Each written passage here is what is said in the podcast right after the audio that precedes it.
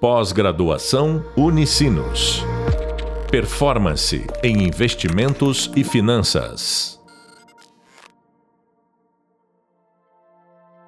Olá a todos, estamos começando mais um episódio do nosso podcast sobre análise de conjuntura macroeconômica. Eu sou o professor Felipe Stona e hoje temos mais um episódio com a economista Sara Bretones. Para quem não lembra, Sara é economista responsável pela análise de atividade econômica, mercado de trabalho, mercado de crédito e balanço comercial na Bradesco Asset. Sara é doutora em economia pela FGV de São Paulo e também trabalhou na consultoria MCM. Bem-vinda, Sara. Obrigada, Felipe. Prazer estar aqui de novo. Beleza. Vamos então. Hoje o nosso podcast é sobre análise de mercado de trabalho. Então, para isso, acho que você podia começar nos explicando um pouco é, como a análise de mercado de trabalho difere de uma análise econômica geral? Quais são os aspectos únicos ou é, as coisas mais diferentes, talvez, que a gente precise considerar quando tiver, ah, quando, quando a gente for analisar o mercado de trabalho? Legal. Gosto muito, acho que é meu tema favorito dentro de economia, então vou falar bastante, pessoal. Mas acho que o interessante do mercado de trabalho é que, pasme, ele envolve pessoas. então a gente está sempre pensando na decisão das pessoas de trabalhar ou não trabalhar, né? Quem está na força de trabalho, é, decisões que às vezes não estão tão relacionadas à economia, né? Então ele é interessante, ele é diferente por conta disso, né? Quando a gente pensa em consumo, é uma coisa muito racional, a renda, a pessoa, a família tem a renda, ela vai decidir o quanto consome. O trabalho tem vários outros fatores, tem a questão demográfica que a gente tem que analisar, então, quanto a população está crescendo ou não, porque isso vai influenciar a força de trabalho disponível. É, se as pessoas têm incentivo a, a, ficar cuidando do lar ou não, né, em dados períodos, quando elas se aposentam. Então, são decisões é, mais ligadas às pessoas. Isso torna bastante interessante a análise do mercado de trabalho. Principais variáveis que a gente olha. Bom, quando a gente pensa em PIB, é, o trabalho é um dos fatores de produção, né? Então, quando a gente pensa em qualquer produto, ele vai ter ali uma composição que é parte trabalho, parte capital, né? Então, quando a gente pensa em termos de atividade econômica, dentro do mercado de trabalho, o que mais interessa para a gente é o número de, de pessoas ocupadas e quantas horas essas pessoas estão trabalhando, né? Isso vai ter uma relação direta com a produção total da economia. Além disso, o que é interessante para a gente? O rendimento, tá? Porque quantas pessoas estão recebendo de salário pelo trabalho delas, porque isso vai impactar o consumo, né? Então, famílias que têm mais renda vão consumir mais, né? A gente chama de massa de renda, soma da renda de todo mundo da economia. Essa variável é muito importante para a gente projetar consumo.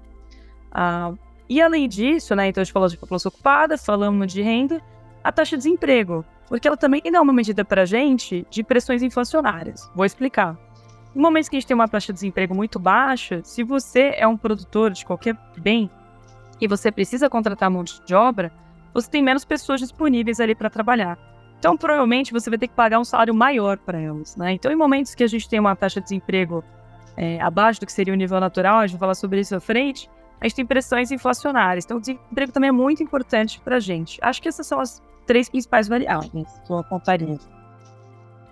Ah, legal, Sara. É, mercado de trabalho a gente acaba quase que às vezes tendo que discutir comportamento das pessoas, né? E, e às vezes a gente passa por algumas situações que nem a pandemia que é difícil entender o que, que mudou na cabeça das, das pessoas.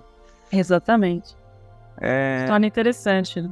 Exatamente. Acho que você já explorou um pouco, não sei se gostaria de, de entrar um pouco mais, né? Sobre as variáveis é, econômicas, mas acho que tem a, uma variável muito importante que é a taxa de participação na força de trabalho, que, que é uma métrica muito importante. Eu queria saber se você podia explorar um pouquinho mais dela e, e por que, que ela é relevante quando a gente está analisando o mercado de trabalho junto com esse contexto que você já é, explorou aí para gente. Claro, muito legal. Bom, a gente tem sempre um contingente de pessoas total na economia, né, que a gente chama de população total, e a gente tem pessoas na idade de trabalhar. O que, que são pessoas na idade de trabalhar que o IBGE considera? Pessoas acima de 14 anos. Ok, não tem limite superior de idade. Maravilha. É, a rigor, nem todo mundo que está em idade de trabalhar vai querer trabalhar. Né? A gente tem quem está aposentado, quem está estudando, quem está fora do mercado de trabalho para cuidar dos filhos, por exemplo. Né? Então, a gente tem uma porção de situações. Dentro dessa população em idade de trabalhar, a gente tem aqueles que, de fato, estão no mercado de trabalho, é, ou trabalhando, ou procurando emprego. E esses a gente chama de força de trabalho ou população economicamente ativa, que é o nome antigo, mas hoje o IBGE chama de força de trabalho. Bom, então a gente, por exemplo, tem é, 60% das, das, pessoas em idade ativa é, no mercado de trabalho. Nesse caso, a gente fala que a taxa de participação na força de trabalho é de 60%. Essa aqui é a taxa de participação. Por que ela é relevante? É, porque a gente tem sempre uma população crescente, né? Então, a, atualmente a população brasileira cresce em torno de 0,9% ao ano. Já foi um crescimento maior, agora é um crescimento menor. E se a gente tem uma taxa de participação fixa, significa que sempre 60% das pessoas da população, na idade ativa, vão estar trabalhando procurando trabalho. É, o problema é que essa taxa não é fixa ao longo do tempo. Então a gente tem ao longo do tempo, por exemplo, é, a maior participação da mulher no mercado de trabalho, a taxa de participação foi subindo ao longo do tempo, ou um momento em que tem muitas pessoas se aposentando ao mesmo tempo, tem a taxa de participação descendo. Então, essa taxa de participação, ela, ela tem uma, um componente estrutural e ela tem um componente conjuntural também. Então, é interessante porque sempre a gente vai ter um número de pessoas para trabalhar disponível diferente, né? E é por isso que é tão interessante olhar a taxa de participação. Nesse momento, por exemplo, na economia brasileira, a gente está com uma taxa de participação muito baixa depois da pandemia.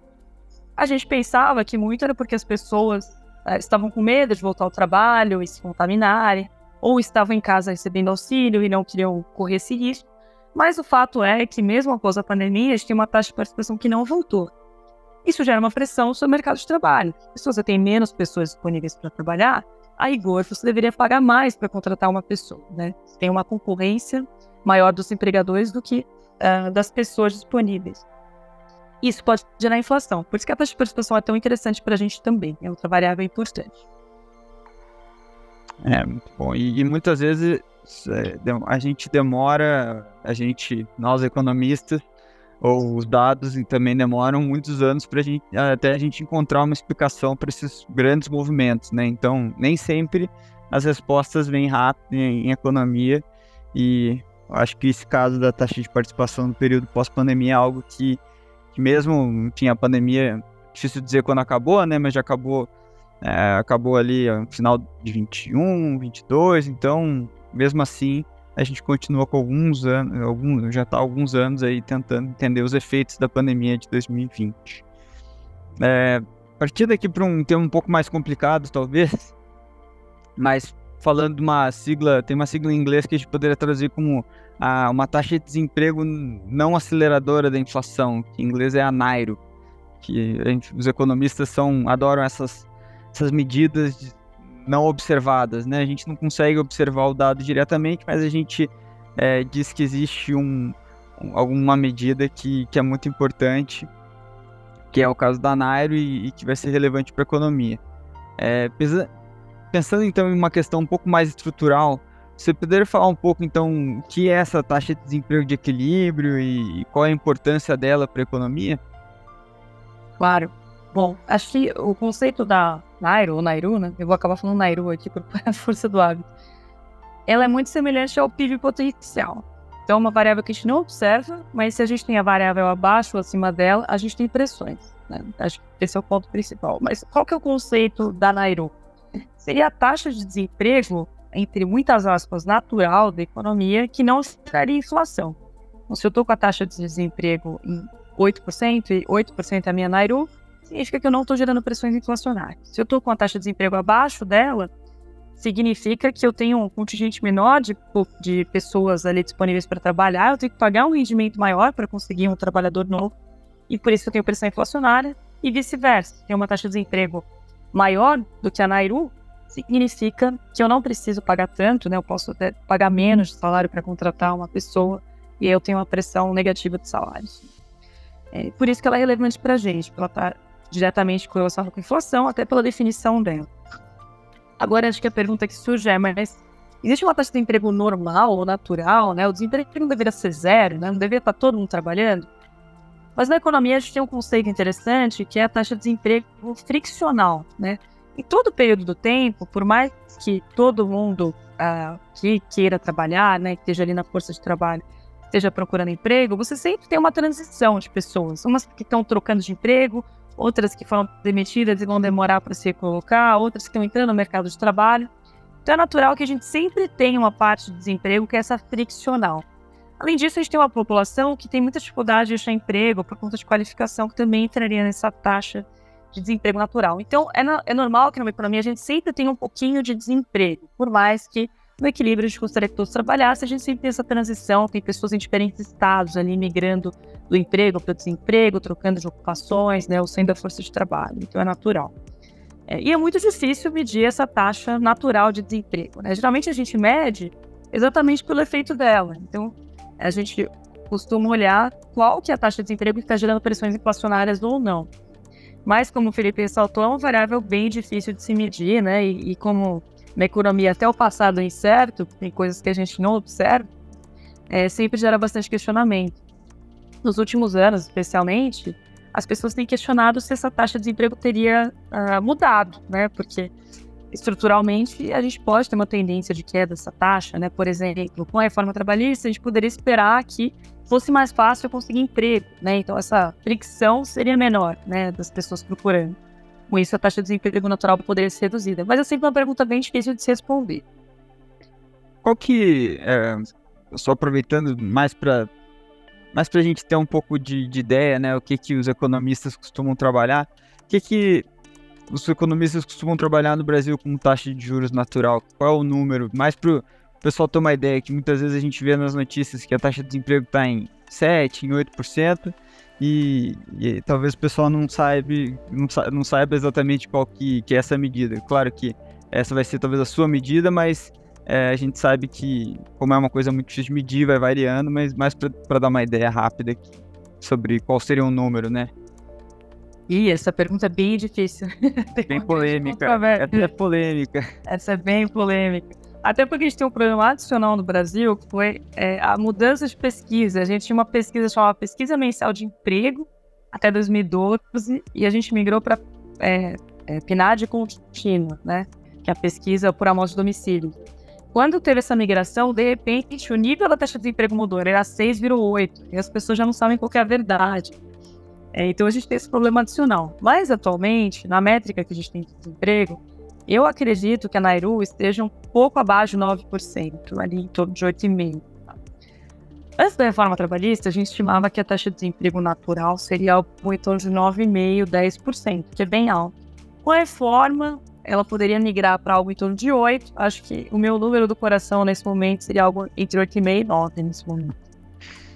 Tá ótimo. É, então, acho que é legal, você comentou da reforma trabalhista como sendo talvez um dos fatores que pode ter alterado a, essa taxa de desemprego natural. Existe algum outro fator assim que você é, que você comentaria que pode, pode mudar essa taxa? Que nem você comentou, né? Muitas vezes a gente vai calculando, é, é uma taxa que vai variando, então a cada momento do tempo os economistas vão, vão mudar essa estimativa, mas quais seriam esses fatores que poderiam é, mudar de forma estrutural a, a, taxa de desemprego natural?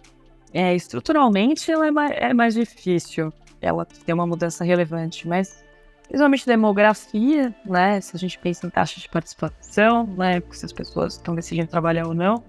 E a rigidez do mercado de trabalho, que está muito relacionada à reforma trabalhista, né? Então, se você tem um mercado de trabalho mais rígido, é muito é, custoso você conseguir emprego, porque tem muitos encargos trabalhistas, ou é muito custoso ser demitido, a tendência é que aquele desemprego ficcional que a gente falou seja maior, né? A pessoa que é demitida ela demore para se colocar, a pessoa demore para conseguir emprego, né? É, com isso a gente pode ter um desemprego friccional maior e uma Nairu maior também. Mas é uma taxa que não costuma mudar, né? ela costuma mudar muito lentamente ao longo do tempo e se influenciada bastante por reformas de um país. É, legal. É, realmente é, é um tema bem complicado. Agora, passando para um algo um pouco mais mais próximo da, da mais fácil da, da gente talvez discutir, é que que você é, acho que o pessoal viu aí, né? A gente falou bastante de, de reforma trabalhista. E aí, para a Sara é muito fácil falar sobre reforma trabalhista e sobre quais foram os efeitos, porque é, a tese de doutorado da Sara foi sobre o mercado de trabalho e principalmente sobre os impactos da reforma trabalhista é, que a gente teve lá em, do, em 2019. Então, acho que agora eu queria aproveitar esses últimos minutos que a gente tem de, de podcast para convidar a Sara aí para falar um pouco da tese de doutorado dela, que foi sobre os impactos da reforma trabalhista, e também, enfim, explicar um pouco o que, que ela fez, né, e, e, quais foram aí as principais conclusões que ela chegou para encaminhar aí o última pergunta do nosso podcast. Ah, legal. Muito bom falar sobre isso. Foi um tema muito espinhoso, deu muito trabalho, mas gerou uma conclusão interessante. Então, vamos lá. O que foi a reforma trabalhista de 2017? Né? Ela tinha como objetivo exatamente tornar o mercado de trabalho mais flexível. Então, colocar mais flexibilidade, por exemplo, na determinação de horas que as pessoas trabalham, criou algumas categorias novas de trabalho, né? Então, trabalho parcial, que é meio período, trabalho intermitente, que é o cara que é acionado sob demanda para um estabelecimento, por exemplo, alguém do comércio que só trabalha algumas vezes por mês quando acionado, né? Isso dá maior flexibilidade ao mercado de trabalho, né? Também teve questão uh, dos sindicatos, né? Então, uh, uh, os trabalhadores deixaram de ser obrigados a contribuir com os sindicatos, torna uma negociação mais livre, né? A reforma de 2017 era liberalizante, né? Esse era o intuito. E como ela teve muitos dispositivos, a gente tinha muita dúvida do efeito que ela ia gerar, né? Porque ela fez muita coisa ao mesmo tempo. Teve a questão da terceirização irrestrita, eh, as empresas começaram a ser uh, possibilitadas de terceirizar toda a sua atividade, não só a atividade que era principal. Uh, você flexibilizou muitos dispositivos no mercado de trabalho, tanto de horário trabalhado, de contratação, de férias, né? De muitas coisas. E a gente tinha muita dúvida de, do, do efeito disso tudo, né? Mas, olhando os dados, né, a partir de 2018, a gente viu muito pouca mudança, né? Olhando para as variáveis de mercado de trabalho, a gente conseguia identificar ali um padrão, algo que mudou muito gritantemente, né? Mesmo essas categorias novas de trabalho que foram criadas, a gente não viu uma adesão muito grande dos empregadores, né? Continuava um percentual muito pequeno ali das novas, dos novos empregos, né? É, mas um fator interessante que fez muita diferença e que a gente viu na hora o impacto foi a questão uh, dos acordos na Justiça do Trabalho. Como é que era a lei antes? Antes, qualquer trabalhador podia, ao ser demitido, uh, processar o empregador, né, acioná-lo na Justiça do Trabalho. Uh, e caso ele perdesse a ação, ele não, não tinha nenhum custo disso, né? Tinha custo só uh, dos honorários do seu próprio advogado. Isso levava a muitos processos ilegítimos, né? Então, pessoas que não perdiam nada em, em processar o empregador e o faziam com a lei, a nova lei trabalhista, a reforma trabalhista, é, agora, quando as pessoas uh, processam o antigo empregador, caso elas percam a ação, elas têm que arcar com os honorários do advogado outra parte, ou seja, elas têm um custo. E mais, caso seja considerada uma litigância de má fé, né, uma uh, encabida, elas têm que pagar uma multa. Ou seja, se tornou muito mais difícil você processar o seu empregador. Né? Quando a gente olha o número de processos na Justiça do Trabalho, eles caíram vertiginosamente de 2017 para 2018, na hora, então isso já teve impacto na hora. E é interessante que todos os estudos que vão analisar é, o impacto da reforma trabalhista acabam se concentrando nesse efeito, que é o isso que a gente consegue mensurar, que olha, isso aqui realmente foi o impacto da reforma trabalhista. Bom, dito isso, na minha tese, o que eu tentei fazer foi ver se de fato a reforma trabalhista uh, flexibilizou o mercado de trabalho. Se ela flexibilizasse, né, se ela diminuísse essa fricção que a gente falou bastante ao longo desse podcast, o que a gente deveria ver? Pessoas afetadas pela reforma trabalhista deviam ter mais facilidade em uh, sair do emprego e achar novos empregos, né? A rotatividade deveria aumentar. A gente fez uma análise estatística para concluir se isso aconteceu. Né? Depois a gente pode falar dos detalhes, mas acho que não convém entrar aqui. Mas a gente queria ver se as pessoas que foram afetadas pela reforma, ou seja, quem é o empregado no setor formal, começou a ter uma rotatividade maior de pessoas que não foram afetadas. Isso não aconteceu, o que seria bem estranho, né? Porque, poxa, a gente não diminuiu a fricção, né? Não ficou mais fácil contratar e demitir. E o que a gente concluiu nesse trabalho foi que isso aconteceu porque muita gente, antes da reforma, eh, saía do emprego com a intenção de processar empregador. Como isso não é mais tão vantajoso, né? Você pode ter um, um custo alto caso você não tenha razão na sua, no seu processo é, isso estimulou com que as pessoas continuassem no emprego, ou seja, não mudassem tanto de emprego. Né? Isso é muito interessante, porque se de um lado a gente não vê esse impacto sobre o desemprego friccional. De outro, a gente tem pessoas permanecendo mais no tempo, na, na empresa, né? ou seja, elas podem ser treinadas, qualificadas, isso tem impacto sobre a produtividade.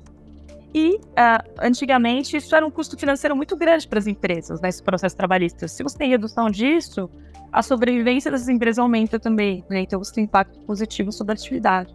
Por isso que é interessante, né? A gente, a princípio, viu o efeito ali contrário, mas se a gente olha todos os dispositivos da reforma, foi algo que fez sentido. Mas, enfim, tem muitos outros estudos nesse sentido, né? Saindo agora, acho que daqui a uns anos a gente vai ter mais anos de observação e vai ser interessante ver os efeitos agregados sobre desemprego e outras variáveis também. Ah, excelente. É, muitas vezes a gente vai ter é, essas discussões né, sobre o impacto de reformas e acho que seu trabalho é um trabalho muito legal que ajuda bastante a, a iluminar aí a cabeça do pessoal sobre quais foram os efeitos da reforma e qual a importância dela. Então, acho que bem interessante aí para fechar com chave de ouro nosso episódio de hoje, onde a gente teve o prazer de receber a Sara Bretones, minha colega economista na, na, na Bradesco Ast, para falar um pouco mais de mercado de trabalho, tema sobre o qual ela é muito especialista, é uma das principais referências, eu diria, no, no Brasil para falar sobre o assunto, pelo menos das que eu conheço. Então, muito obrigado, Sara. No próximo episódio, a gente vai falar um pouco mais sobre crescimento econômico e outros temas ligados à, à conjuntura econômica. É, enfim, queria agradecer a Sara, obrigado, Sara, e nos vemos aí com o pessoal no próximo episódio. Eu que agradeço, porque foi um prazer participar desse podcast. Enfim, estamos à disposição para quem quiser conversar sobre isso. tchau, tchau, pessoal. Tchau. Pós-graduação Unicinos. Performance em investimentos e finanças.